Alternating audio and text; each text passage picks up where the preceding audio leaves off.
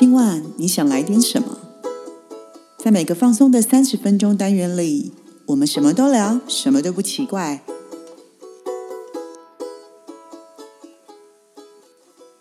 以上活动由伊登时尚生活美学提供，更多活动讯息请参考官网或粉专。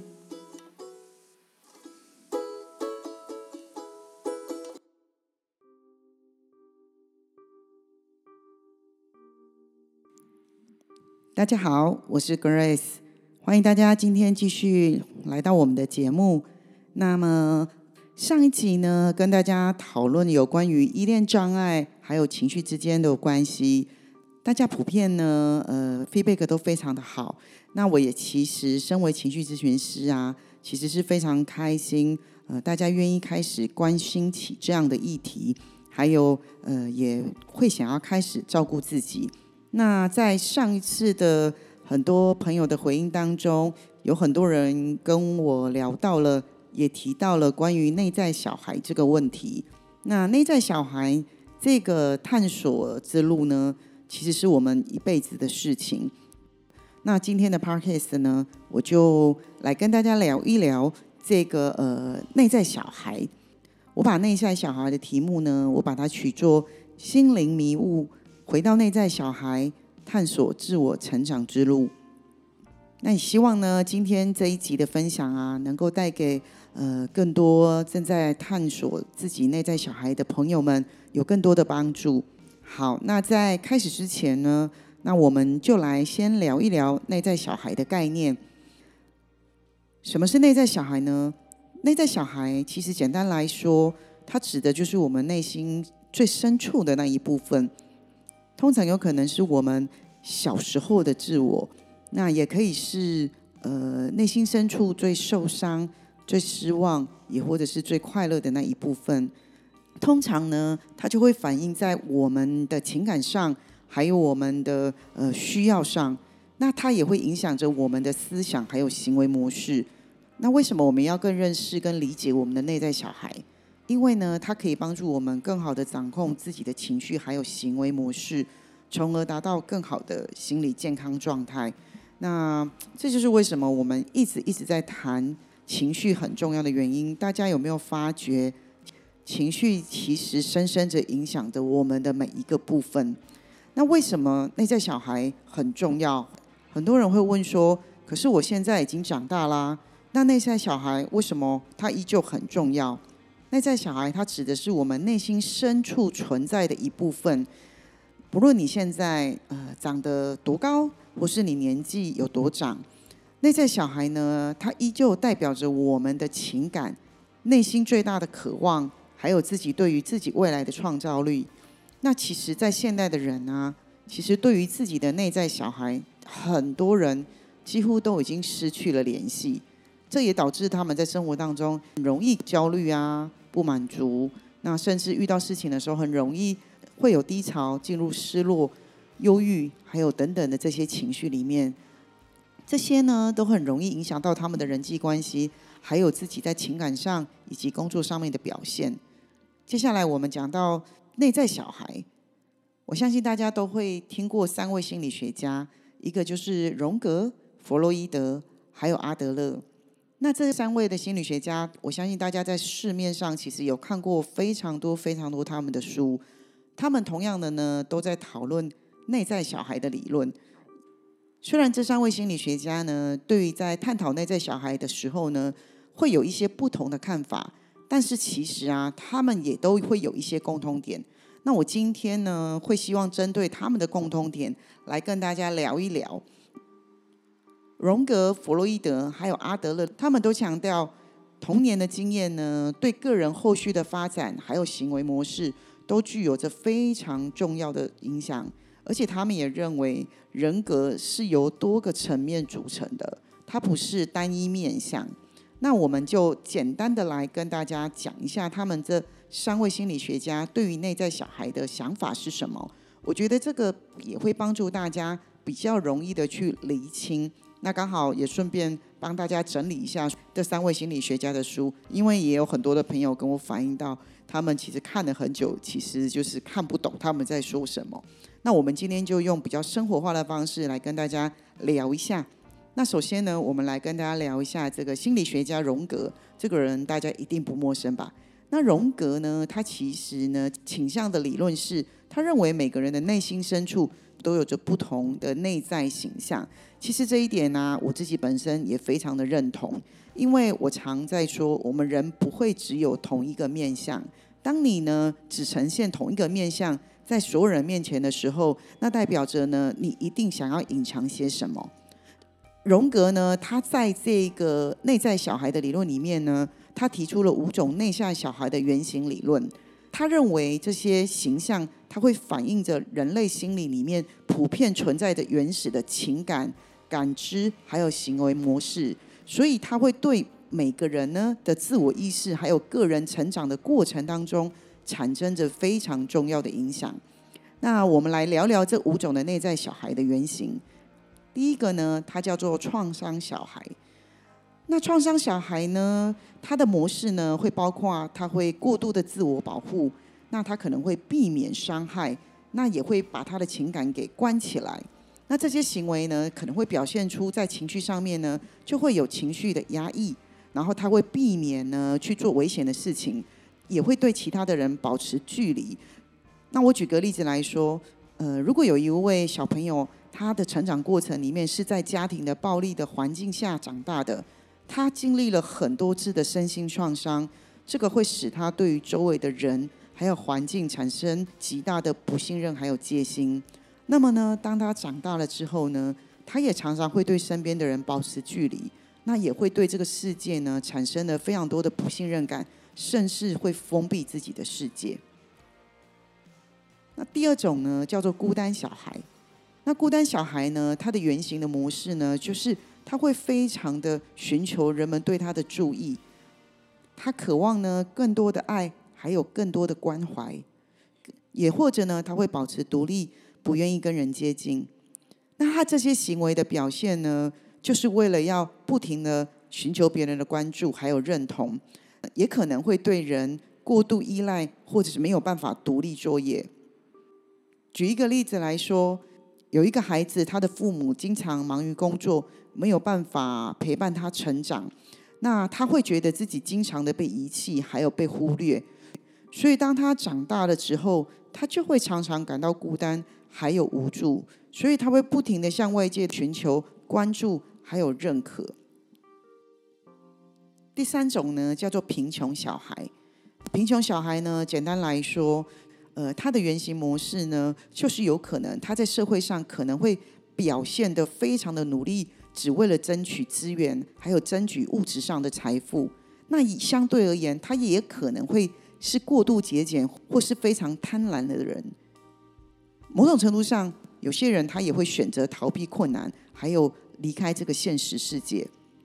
我举个例子来说，一个孩子如果成长在一个非常贫困的家庭里面，从小他经常面临的饥饿感，还有贫困的压力，所以他会对生活充满了非常多的焦虑还有不安。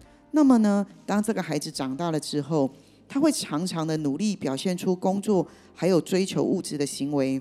他的所有的努力的行为，只会希望为自己得到。现实世界的安全感，为的就是他要避免自己再次经历贫困的经验。所以，我们常常身边可能会有某一些人，你会发觉他非常非常的节俭，但事实上他其实并不缺钱。有时候我们也会笑一个人，他可能就是穷的只剩钱，都有可能会倾向是他的内在的原型小孩，就是这种贫穷小孩的模组。第四种呢，我们称它为神奇小孩。那么神奇小孩的行为模式表现可能会是奇幻，还有不同的世界，充满着好奇心。那他们也会非常的富有想象力，还有创造力。他们会希望自己能够创造出独特，还有非常丰富的生命经验。举个例子来说，这个孩子可能就会非常的拥有丰富的想象力，还有天马行空的想法。他会经常自己呃编织很多的故事，那也会对于未知的世界充满着很多的好奇心。还有探索的精神，所以他长大之后，他就会常常表现出冒险精神，还有他对于未知世界的探索的渴望。最后一种呢，我们称它为永恒小孩。那么，永恒小孩的原型模式呢，他就会是对于这个世界的表现，会是非常的纯真而且善良。他对于美好事物的追求呢，永远都会保持着一份天真，还有童心未泯的感觉。那举个例子来说，如果一个人他永远保持着童心跟天真无邪，那他长大了之后呢，他对这个世界一定会充满很多的善意，还有好奇心。他会想要去追求美好的事物，而且充满着热情。这样的孩子长大了之后呢，他会表现出对世界的乐观还有善意。以上呢，这就是荣格的五种内在小孩的原型理论。那他也认为啊，如果在小孩成长的过程当中，他的内在小孩有得到了满足之后，他们长大之后呢，就会产生不一样的模型跟模组。再来，我们来讨论弗洛伊德的内在小孩理论。弗洛伊德呢，他着重于个体的经验的独特性。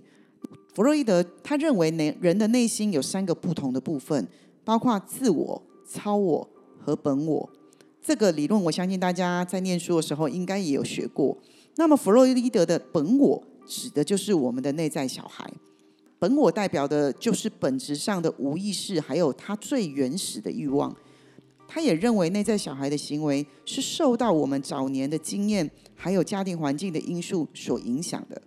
举个例子来说，当一个 baby 他感到饥饿或者是不舒服的时候，那么他为了想要吃东西，他会发出哭声。当他的哭声呢被他的父母听见了，他的父母呢开始喂食他或者是安抚他的时候，这个时候呢，孩子就会学习到如何满足自己的需求。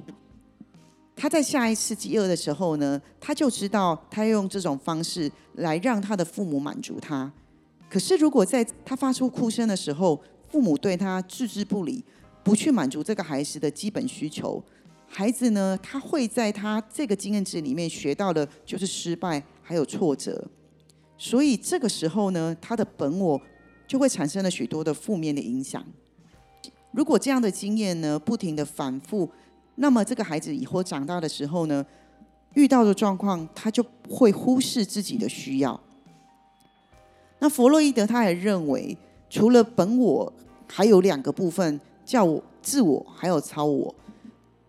弗洛伊德认为，当本我跟自我还有超我产生冲突的时候，就会导致这个人的心理疾病的产生，这是非常重要的主要原因之一。原因是什么呢？如果这个人他在本我的需求上不会得到满足，那么呢，他一定会寻求其他的方式来获得满足。这个时候，这个人就会产生呃某种不好的行为模式。举例来说，他可能会喝酒，他可能会赌博，那可能会沉迷于很多不良的行为模式。这就是本我跟超我产生的冲突。当本我跟超我产生冲突的时候，他也会限制本我的行为模式。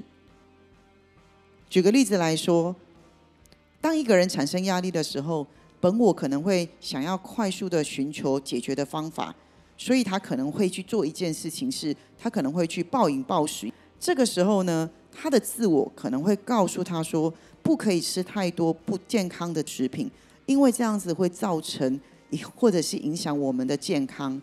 可是他的超我可能会告诉他说。吃这种食物是不道德的，因为你吃的食物可能会对于环境或是其他人造成负面的影响，所以这个人这个时候可能产生冲突的时候，他会去做什么事情？他可能会又跑去催吐，所以会在这个模式里面一直不停的反复的发生。所以弗洛伊德他对于内在小孩里面的行为模式提出来的理论就是说，当人们处于高压的压力或者挑战之下的时候。人们一定要学会认识，还有管理的自己的本我。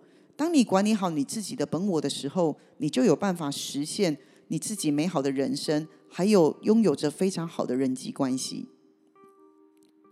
再来，我们来聊聊阿德勒。阿德勒呢，是近期几年来呃非常多人在讨论的部分。那阿德勒最有名的书，呃，我相信大家一定听过，就是《被讨厌的勇气》。这个书里面呢，其实强调的就是个体的主动性，还有自我决定性。因为阿德勒呢，他认为每个人从出生下来都应该拥有自己的独特的生活的目标，还有自己的生活方式。那么呢，你的心理状态它的形成也是由你的个体的自我调整，还有你自我实现所决定的。所以他更提出内在小孩理论是，你必须加强你自己的主观感受，还有自我价值感。我举个例子来说。如果这一个人呢，在童年的生活时候是生长在非常贫困的家庭当中，他长期的经历了非常多的饥饿，还有不稳定的居住环境。阿德勒呢会认为，他必须要努力的去追求经济的稳定，还有成功，然后来证明自己的价值，才能够克服自己的过去。另外一个例子呢，就是。如果一个孩子呢，在童年的时候经常被赋予非常高的期望，或者是呢，他身边的人会希望他成为一个完美的学生，或者是完美的女儿，这个孩子总是需要达到高标准，还有高期望。那么，这个也符合阿德勒的内在小孩理论。那阿德勒呢，就会建议他，他必须要努力的去追求成功，还有认可。那同时呢，他也必须努力的去逃避失败，还有批评。这样子才不会落入自我否定，还有不足的感觉。以上的呢，这三位的心理学家的内在小孩，他们其实提供的是不同的角度，还有不同的工具的方法，为的都是帮助人们呢来理解跟面对自己的内在世界。所以啊，不管你是倾向哪一位心理学家，你都必须透过了解自己的内在小孩。还有自己的个体行为，你才有办法去改变自己的行为模式。那我把这三位心理学家的理论呢，我们都把它放在一起，然后我们来举个例子，做一下总结。我觉得这样子呢，大家可能就会更清楚。我举一个例子呢，就是当一个人考试失败的时候呢，他可能会听到这三种不同心理学家的建议是什么呢？第一个呢，如果这个同学他倾向于是荣格的思维方式。那么呢，他就会开始探索自己的内心深处的创伤，并且呢，试图理解自己失败的原因。他可能会开始问自己一些问题，例如他是不是对于这个考试有特别的情感联系，也或者是不是他遇到了什么样的意外状况才会让他考试失败？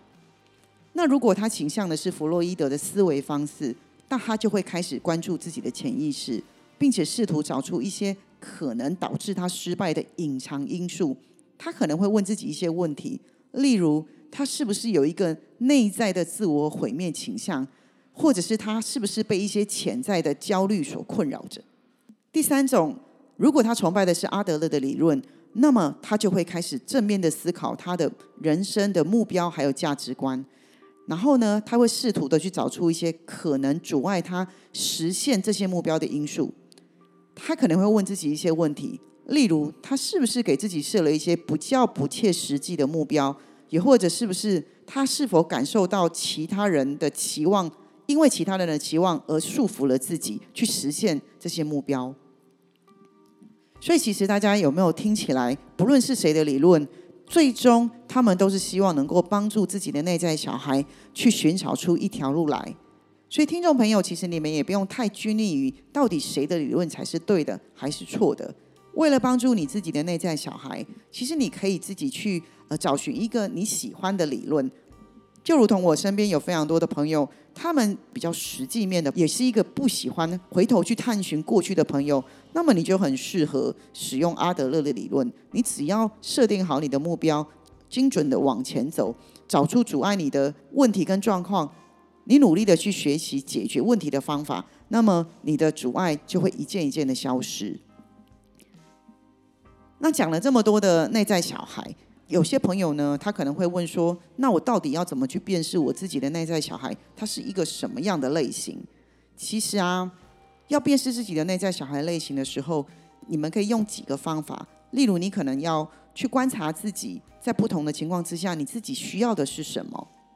也或者你可以回忆你过去的经验，回忆你自己童年还有青少年时期，会很强烈的记忆在你脑海中的经验，这些经验值都有可能会对你的内在小孩产生的影响。那也或者呢，有些人他会喜欢用比较深入的方式去探索自己的内在世界。那例如，你可以用冥想，或者是跟内在的自我小孩对话。那如果有些朋友会觉得这些对他来说都很困难，那么其实我也蛮建议大家可以寻求专业的智商的帮助。你可以寻找专业的心理智商师，那也或者是可以寻找像呃我的情绪咨询。我相信专业人士都可以帮助你们更好的去认识自己的内在小孩，而且提供一些相对应的支持还有帮助。总而言之呢，不论你要寻求哪一种方式，我还是要提醒大家一下。不管你用什么样的方式，大家都要记得一件事情：是寻找内在小孩，他需要很长的时间，还有耐心，因为你可能必须要通过不断的练习，还有找寻，你才有可能真正的去理解自己的内心世界，并且帮助自己呢找出更好的方向。有些朋友会询问说：如果我过去的内在小孩他是一个很脆弱的孩子，那我今天找到他的时候，我到底要怎么去训练他，或者是我要怎么去建立我跟内在小孩之间的关系？当你如果透过刚刚前面的方法，你去观察到你自己的内在小孩的时候，那么你可以用更好的生活对应方式来跟你的内在小孩建立关系。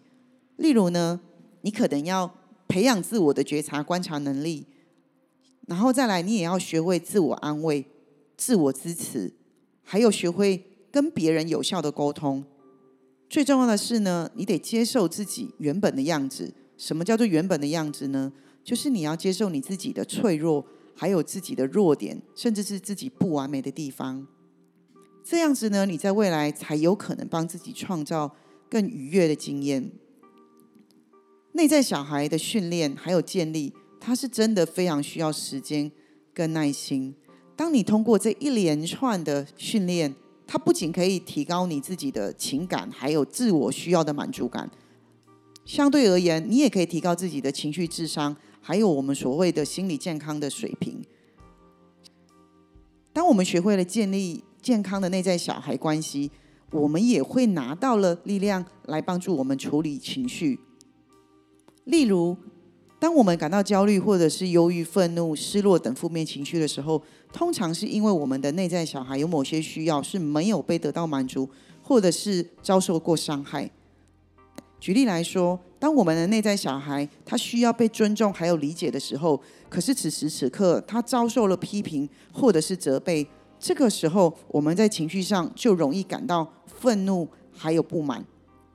但如果当我们的内在小孩他需要是被关心还有被理解、被接受。可是，在这个时候，他遭受到了拒绝或者是忽视，我们的情绪就会产生孤独，还有沮丧。所以啊，内在小孩他其实跟情绪也是非常非常有关系的。当我们学会了怎么样运用内在小孩的力量的时候，那么呢，你也会学会怎么样处理自己的情绪。它会帮助你在未来的生活上，能够非常好的去应对你生活当中。更好的挑战。那我可以给大家一些比较简单的方法，就是呢，当你感到负面情绪的时候呢，你这个时候呢，可以请求内在小孩的帮助。我们要怎么样请求内在小孩的帮助呢？你可以用关怀的方式来照顾自己的内在小孩，例如安慰自己，给自己一个拥抱，或者去做一些自己喜欢的事情，也可以跟自己的内在小孩对话。了解他的需要还有感受，并且你给他回应还有支持他。如果那时候你觉得很无助，你也可以学习一些自我调节的技巧，例如你可以去跑步，你可以做深呼吸，你也可以做瑜伽、冥想，来帮助自己更好的调节自己的情绪。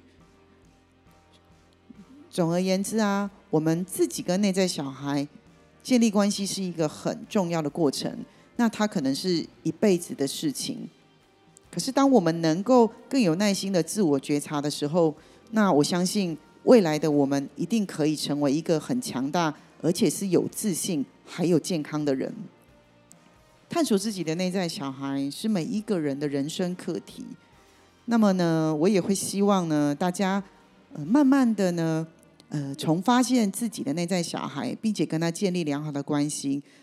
在这个生命的过程当中呢，你能够找到更多的、更多的乐趣。那在这里呢，我也祝福大家，能够呢很顺利的找到你的内在小孩。那我们今天的节目就到这里喽，我是 Grace，我们下回见，拜拜。